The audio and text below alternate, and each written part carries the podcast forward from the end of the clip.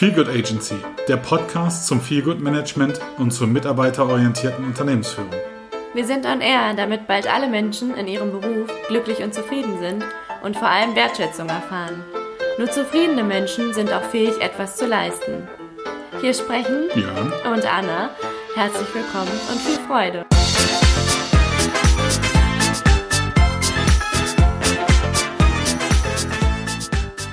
Hallo, liebe Caro, wie schön, dass du heute bei uns bist. Also ich darf einmal kurz vorstellen, jetzt sprechen wir heute mit Caroline Blaschkowski und wir haben uns bei unserem Feelgood Management Kurs kennengelernt. Und ich hoffe einfach mal, dass du dich auch einmal kurz vorstellen magst für unsere Zuhörer. Wer bist du und was machst du? Ja, hallo Anna erstmal, hallo Björn, schön, dass ich dabei sein darf. Ähm, ganz kurz zu mir, mein Name ist Caroline Blaschkowski, ich bin 36 Jahre alt und bin gelernte Rechtsanwalts- und Notarfachangestellte, habe danach eine, ähm, ein Fernstudium gemacht zur Office Managerin und ähm, circa sieben Jahre in Rechtsanwaltskanzleien gearbeitet und bin jetzt seit etwas über acht Jahren in einer der größten Reedereien der Welt. Hapag-Lloyd ist eine Containerreederei. Dort arbeite ich als Assistentin im Bereich Legal für den General Counsel und ja, Team Legal und Compliance. So viel erstmal zu mir. Vielen lieben Dank. Was waren denn so für dich deine Beweggründe oder deine Motivation bei diesem Feelgood Management Kurs teilzunehmen? Tatsächlich auch eine etwas längere Geschichte. Ich habe seit zwei, drei Jahren beschäftige ich mich intensiv mit Persönlichkeitsentwicklung und von Transaktionsanalyse, Psychologie, Kommunikation, also super viele Themen, die super spannend sind und irgendwie bin ich dann auch auf das Thema Feelgood Management gestoßen. Unter anderem muss ich sagen, glaube ich, war ein einschneidendes Erlebnis für mich ein Seminar, was wir bei Hapag-Lloyd ähm, gehalten bekommen haben von Silke Nevermann. Silke Nevermann ist von Office Concepts. Ich weiß nicht, ob schon mal jemand was von ihr gehört hat. Eine ganz bewundernswerte Frau. Und die hat ein äh, äh Seminar gehalten zum Thema Assistentin 4.0 Plus und hatte uns einen Gast mitgebracht und das war Tanja Brill und die ist Feelgood und Culture Managerin. Das war so der erste Berührungspunkt für mich wirklich so mit Feelgood Managerin oder Feelgood Management und ich fand das so spannend, weil ich davon noch nie gehört habe und habe dann angefangen, mich darüber zu informieren, habe mal geschaut, was ist denn das genau? Wo kann man denn sich dazu weiterbilden? Und das war gar nicht so einfach, wie ihr ja wisst. Und, und dieser, dieses Seminar, was ich hatte, war tatsächlich vor einem Jahr. Da habe ich angefangen und es gab wirklich so gut wie keine Weiterbildung, Seminare etc. pp. Ich hatte das sogar in meinem Mitarbeitergespräch, in meinem Jahresgespräch mit meinem Chef auch aufgenommen, dass mich dieses Thema sehr interessiert und dass ich mich da gerne weiterbilden möchte. Und habe aber auch gesagt, ich habe noch nichts gefunden, also noch nichts Passendes. Und dann kam das im Januar oder im Februar, dass ich dann über die Handelskammer ähm, dann die Weiterbildung entdeckt habe, Feelgood Management. Und dann habe ich tatsächlich mich schon im Januar angemeldet, Januar, Februar, ähm, für die Weiterbildung dann im August, wo wir uns zusammen getroffen, kennengelernt und genau gefunden haben. Wow, ist ja eine bewegende Geschichte, um dann zum Feelgood Management zu kommen. Wie würdest du denn für dich Feelgood Management definieren?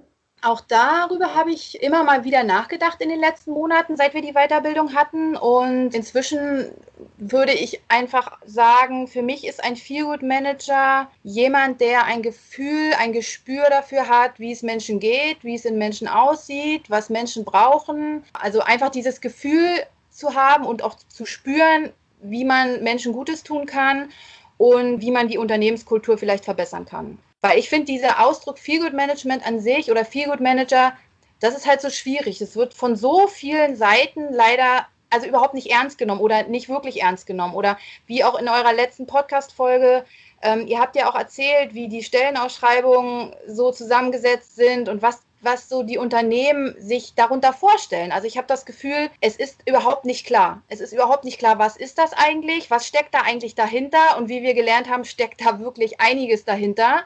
Mir ist es halt ein großes Anliegen tatsächlich, dass man das so ein bisschen präsenter werden lässt.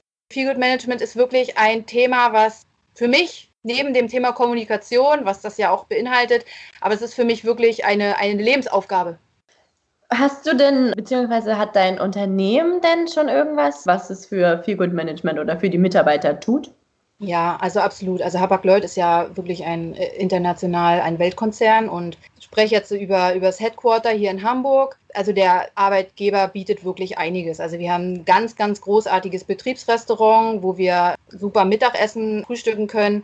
Wir haben äh, Betriebssport, wir haben verschiedene Veranstaltungen, die angeboten werden. Also schon. Feelgood Management an sich ist ja eben viel, viel mehr. Und ich finde, dass das auch sehr, sehr schwierig ist, in so einem großen Unternehmen die richtige Platzierung zu finden. Ich meine, ich arbeite in einer Abteilung, wir sind 19 Personen mit mir. Also ich versuche das auch zu leben und ich lebe das auch schon und in meinem Team zumindest oder in, meiner, in meinem kleinen Kosmos sozusagen. Es ist halt auch eine sehr, sehr herfordernde Aufgabe. Wenn du mit Menschen zu tun hast, dann menschelt es halt überall. Es gibt immer gute und schlechte Tage und die guten Tage ich habe gute Tage und die Kollegen haben gute Tage, aber genauso gut gibt es auch halt schlechte Tage und man muss das auch irgendwie alles kanalisieren. Und ich glaube, es ist einfach, das ist halt die Kunst und das ist, glaube ich, das Besondere, dadurch, dass dieses, dieser, dieser Beruf Feelgood Manager noch gar nicht so klar definiert ist in der Welt, haben wir alle Möglichkeiten. Also ich glaube, jedes Unternehmen kann für sich selber herausfinden und, und, und strukturieren und gucken, was ist denn für uns ein Feelgood Manager? Was wollen wir denn von einem Feelgood Manager? Wie können wir den denn einsetzen? Also wir haben zum Beispiel bei uns im Unternehmen eine, also natürlich eine Personalabteilung, wir haben halt die äh, Betriebssportsparte, äh, also den Bereich, wo sich um solche Dinge halt gekümmert wird. Feelgood Management ist auch immer als Schnittstelle vielleicht zu betrachten, als Schnittstelle zwischen diesen ganzen Abteilungen, weil ganz oft die Kommunikation einfach zu kurz kommt weil jeder so in seinem kleinen Kosmos lebt und arbeitet und dann einfach nicht darüber nachgedacht wird, okay, jetzt könnten wir ja den Bereich vielleicht noch mit reinbringen oder den Bereich noch mit informieren. Und dass man, also das ist so meine Vision quasi, dass man so als, als Schnittstelle fungiert, gerade in so einem großen Unternehmen. Da ist natürlich meine Frage, du sagst Schnittstelle, also das heißt, du hast ja auch so eine Sandwich-Position. Äh, Feelgood Managerin oder Feelgood Manager meine Frage bezieht sich dahin, inwieweit ist es gerade für den Feelgood Manager oder die Managerin wichtig, eine Resilienz zu haben? Und die zweite Frage ist, hat er nicht nur quasi die Perspektive eines Arbeitnehmers, sondern er muss auch die Perspektive eines Arbeitgebers im selben Moment innehaben? Wir haben ja auch gelernt, dass man den Feelgood Manager entweder in einer Personalabteilung platziert oder eben direkt also unter der Führungsebene sozusagen. Von daher, ich verstehe, ich verstehe, was du meinst.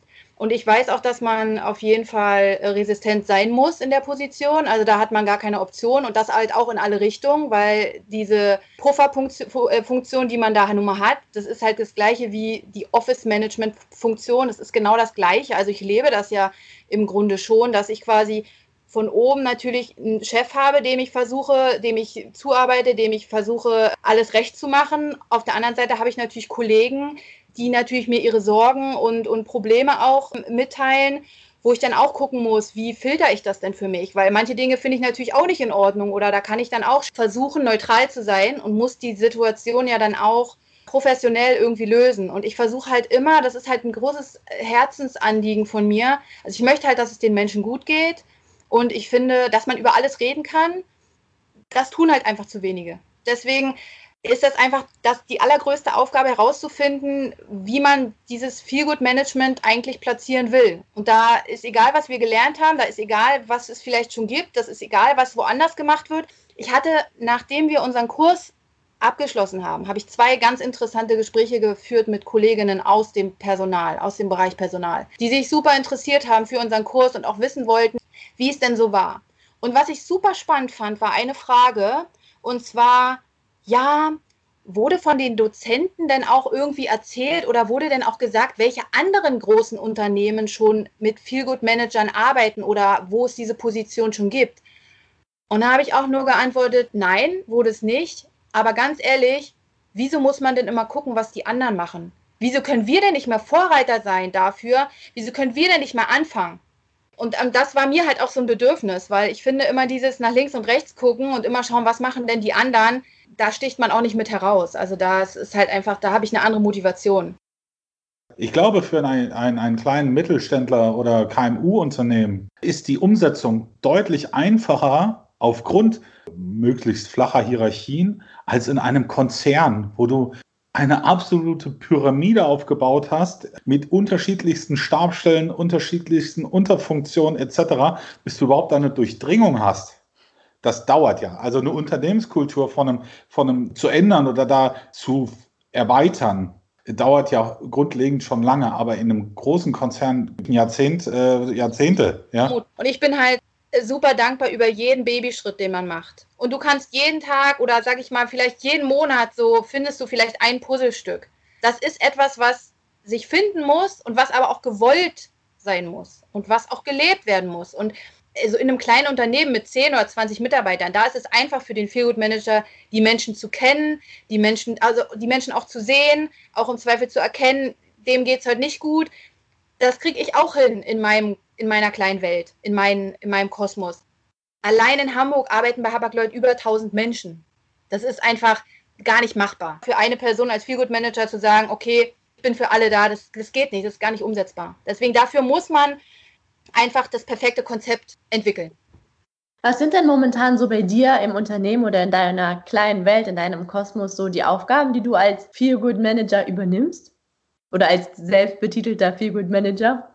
Ich betitel mich tatsächlich nicht als Feelgood Manager. Also gehe jetzt nicht los und sage, hallo, ich bin Feelgood Manager. Es gibt natürlich Kollegen und äh, mein Chef, die wissen alle, dass ich diese Weiterbildung gemacht habe, aber ich gehe damit jetzt nicht äh, hausieren. Ich habe es schon vorher gelebt, weil ich für viele Kolleginnen und Kollegen einfach auch als Ansprechpartner fungiere, wenn Probleme gibt. Ich habe so einen schönen schwarzen Sessel bei mir im Büro, wo ich immer sage, ja, hinsetzen, Herz ausschütten und danach hoffentlich mit einem Lächeln wieder rausgehen. Also es ist so mein, mein Herzensanliegen in allererster Linie für die Leute da sein und vor allen Dingen auch zuzuhören und eben auch ja präsent zu sein. Gerade wo wir halt in, während Corona, es ist super schwierig überhaupt dieses ganze Miteinander überhaupt aufrechtzuerhalten. Also wir haben so regelmäßige Coffee Calls. Ich habe ja auch, ich bin ja auch im äh, Assistentinnen-Netzwerk. Wir haben vor zwei Jahren ein Assistentinnen-Netzwerk gegründet bei Hapag-Lloyd, Assist Together. Und ähm, da bin ich so ein bisschen mit beim Strippen ziehen und äh, im Lied. Und ähm, da haben wir jetzt zum Beispiel geplant einen äh, Workshop für nächstes Jahr oder eben auch, dass wir auch uns regelmäßig in, in Coffee Calls dann halt sehen und mal sprechen. Aber es ist wirklich schwer. Also Corona macht das Ganze jetzt gerade, finde ich, noch schwieriger. Ich weiß nicht, wie es für euch ist und wie ihr das seht, aber also man ist so motiviert aus dem Seminar rausgekommen. Es war wirklich so, es hat mir so viel gegeben und ich fand dieses, diese, dieses Seminar war der absolute Wahnsinn und ja, man ist so ausgebremst.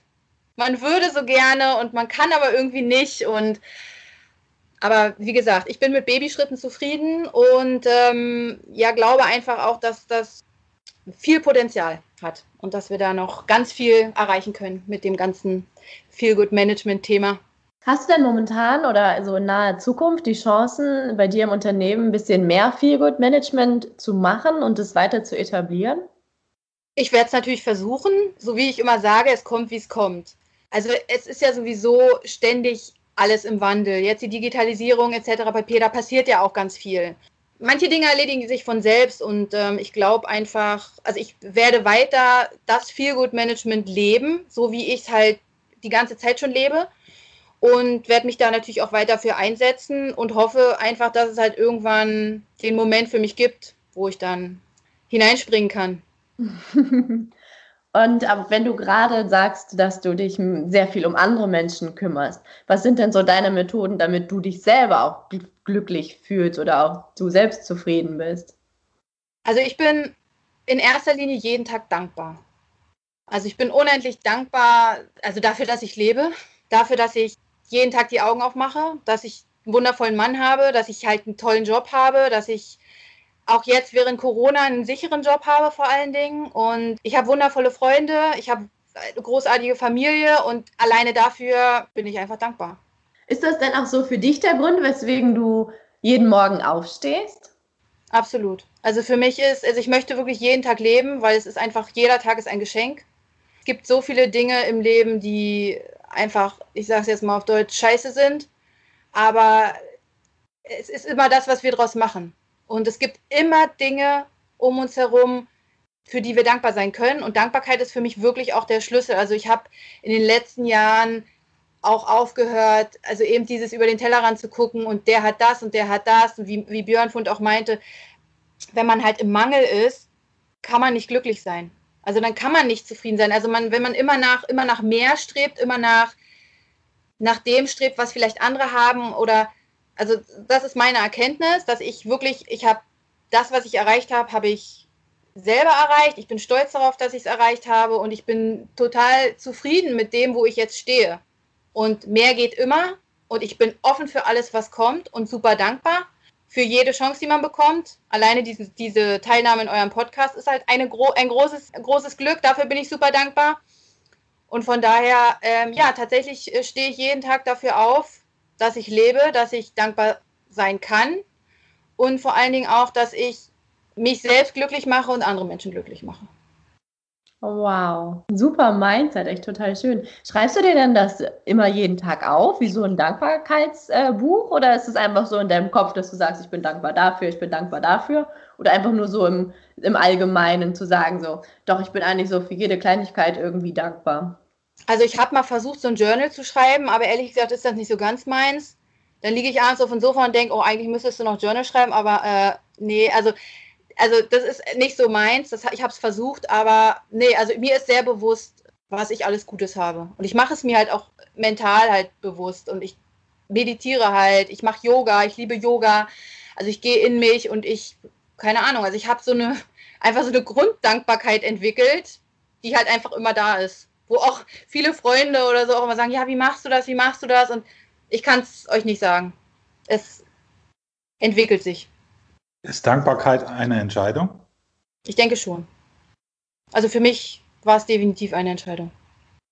Wir haben vorhin über, über Fülle und Mangel gesprochen und äh, wenn man an Gesetze der Resonanz glaubt, das darf jeder auch frei für sich selbst entscheiden, dann ist es natürlich so, gehe ich mit Mangel rein, werde ich Mangel ernten. Gehe ich mit Fülle rein, werde ich Fülle ernten. Ist auch nur eine kleine Perspektive, aber eine ziemlich wesentliche, wenn man diese Gesetze vielleicht auch mal zulässt ja, und äh, jeder für sich reinspielt. Insofern war ich anfangs deiner Aufführung oder Anführung bezüglich Empathie. Also für mich ist Empathie ein ganz wesentliches Element eines Feelgood-Managements.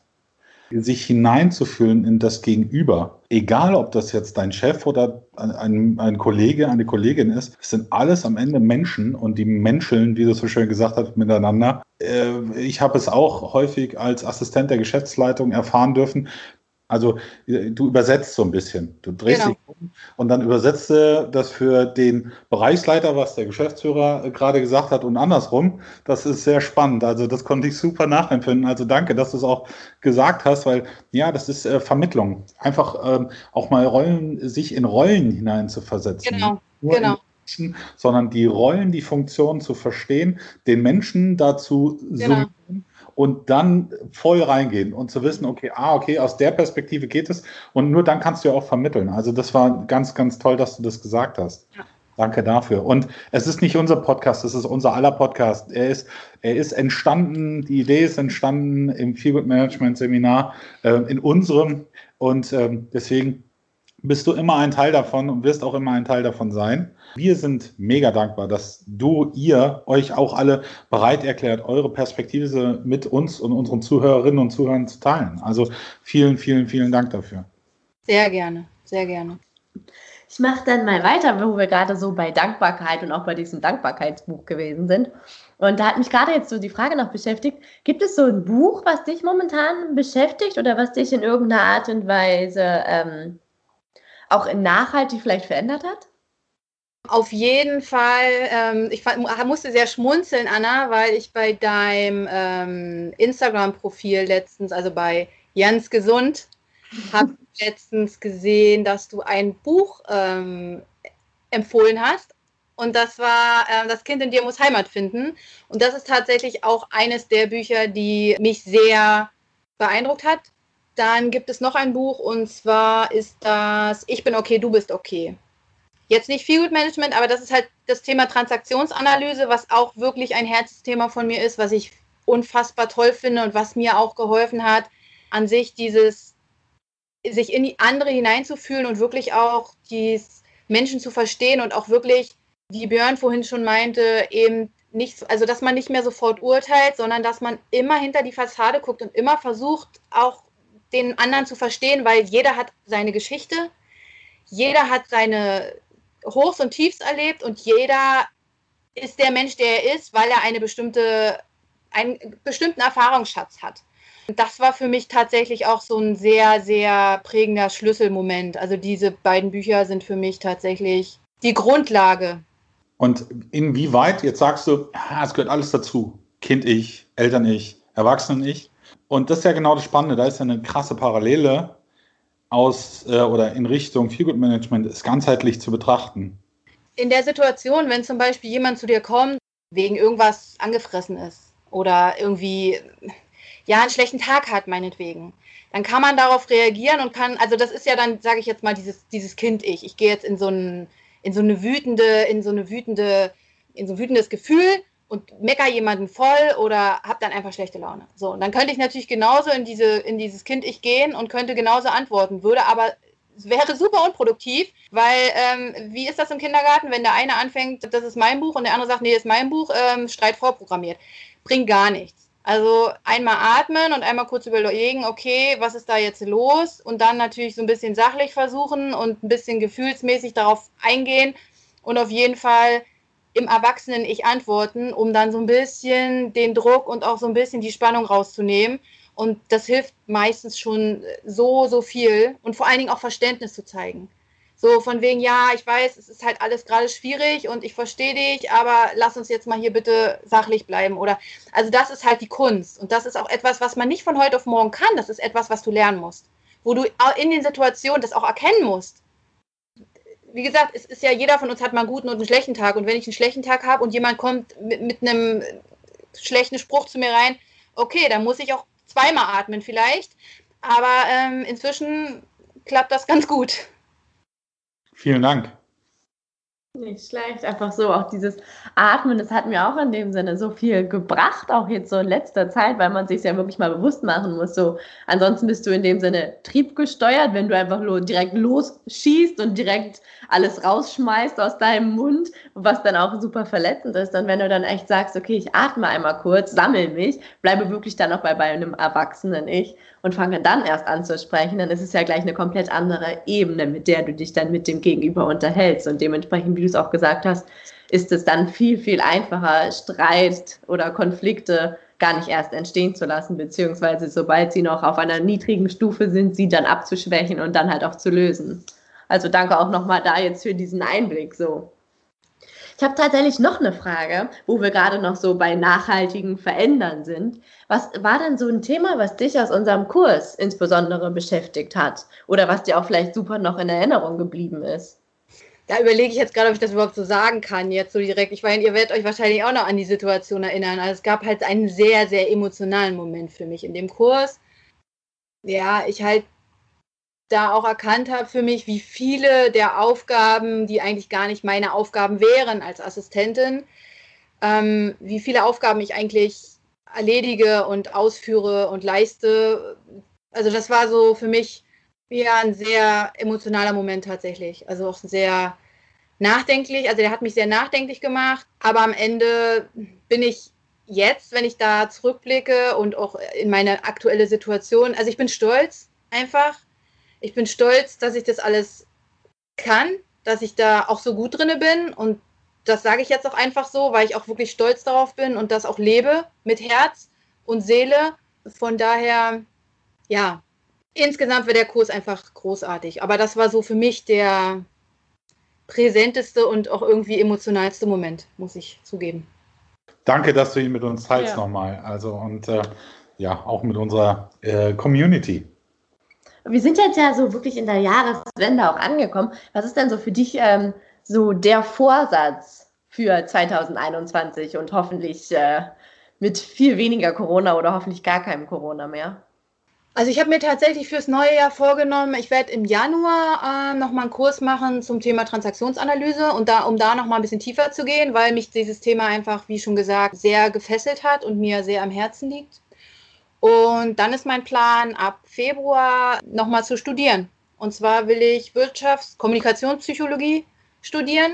um damit einfach meinem Traum, meinem Plan, meinem Ziel noch ein Stück näher zu kommen und einfach zu gucken, was diese, dieses Studium dann wiederum für mich bereithält, was, was dieses Studium für mich für Türen öffnet. Und da freue ich mich drauf. Ist das dann ein, ein Fernstudium? Also machst du das berufsbegleitend? Ja, und zwar bei der Internationalen Bildungsuniversität. Ich glaube, die sitzt in München. Dann ist aber ja zum Glück Corona nicht unbedingt so eine große Herausforderung ja, dafür. Ja, ich muss halt auch sagen, ich habe ähm, tatsächlich, als das losgegangen ist mit Corona, also so im März und April, also ich habe so ein bisschen also hätte passieren können, dass ich in so eine Sinniskrise verfalle, weil ich ein sehr ähm, reiselustiger Mensch bin. Also mein Mann und ich, wir reisen unglaublich gerne. Wir haben Freunde überall verstreut, unsere Familien sind verstreut und wir lieben es einfach zu reisen. Wir sind super selten äh, in Hamburg am Wochenende, also wir sind wirklich viel unterwegs gewesen. Und dann sitzt du dann da und denkst dir, okay, jetzt ist mit Reisen ist jetzt erstmal nicht. Okay, aber irgendwie, also ich habe so nach einem Sinn gesucht, was ist denn jetzt, wenn wir jetzt nicht mehr reisen können und so irgendwie. Und da kam mir das dann irgendwann. Also es, bei mir ist das ganz oft so, es sind so Impulse, die dann einfach kommen. Ich wusste schon lange, dass ich irgendwas machen möchte. Und ich hatte auch erst überlegt, Psychologie zu studieren oder vielleicht Wirtschaftspsychologie oder dies oder das. Aber es war immer alles nicht, es war immer alles nicht so, also nicht so richtig. Und als ich dann diesen Studiengang Kommunikationspsychologie entdeckt habe, da wusste ich einfach, das ist meins. Also das ist genau das, was, was für mich passt, genau das, was ich will, da habe ich Bock drauf. Genau, und so habe ich mir quasi meine neue Mission gesucht. Da bin ich echt gespannt, was du uns hoffentlich eines Tages dazu berichten wirst, äh, liebe Caroline. Das würde mich echt auch brennend interessieren. Ich glaube auch unsere Zuhörer, weil Weiterbildung ist einfach ein wichtiges Thema. Absolut. Ich bin sehr, selbst ich bin sehr gespannt. Ich werde es nachher gleich mal googeln. Und wir packen sowas auf, wenn es okay für dich ist, mal schauen. Ähm, das werden wir ja auch finden im Netz. Einfach mal in die, in die Shownotes mit rein, weil wir wollen ein offener Podcast sein. Also wir möchten ähm, alle Themen beäugen. Und wenn es da so interessante Themen gibt, machen wir das natürlich auch, oder? Natürlich, auf jeden Fall. Anna macht das, ich kann das gar nicht. leite ich dir gerne nachher mal einen Link weiter, Anna. Danke dir.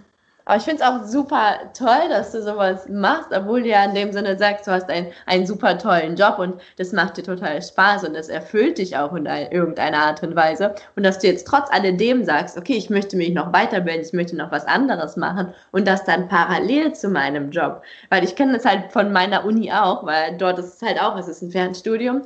Dort gibt es halt viele auch alleinerziehende Mütter, die dann ähm, das Studium innerhalb von einem oder von zwei Jahren einfach komplett durchziehen und halt eine Familie ernähren müssen, die ganze Zeit arbeiten gehen, den Haushalt machen müssen, die Kinder erziehen müssen und dann halt noch irgendwie am Abend oder keine Ahnung was die Zeit finden, dann zu studieren. Also wirklich Hut ab vor deiner und auch vor der Leistung von den anderen Menschen, die sowas dann halt noch parallel dazu wirklich durchziehen.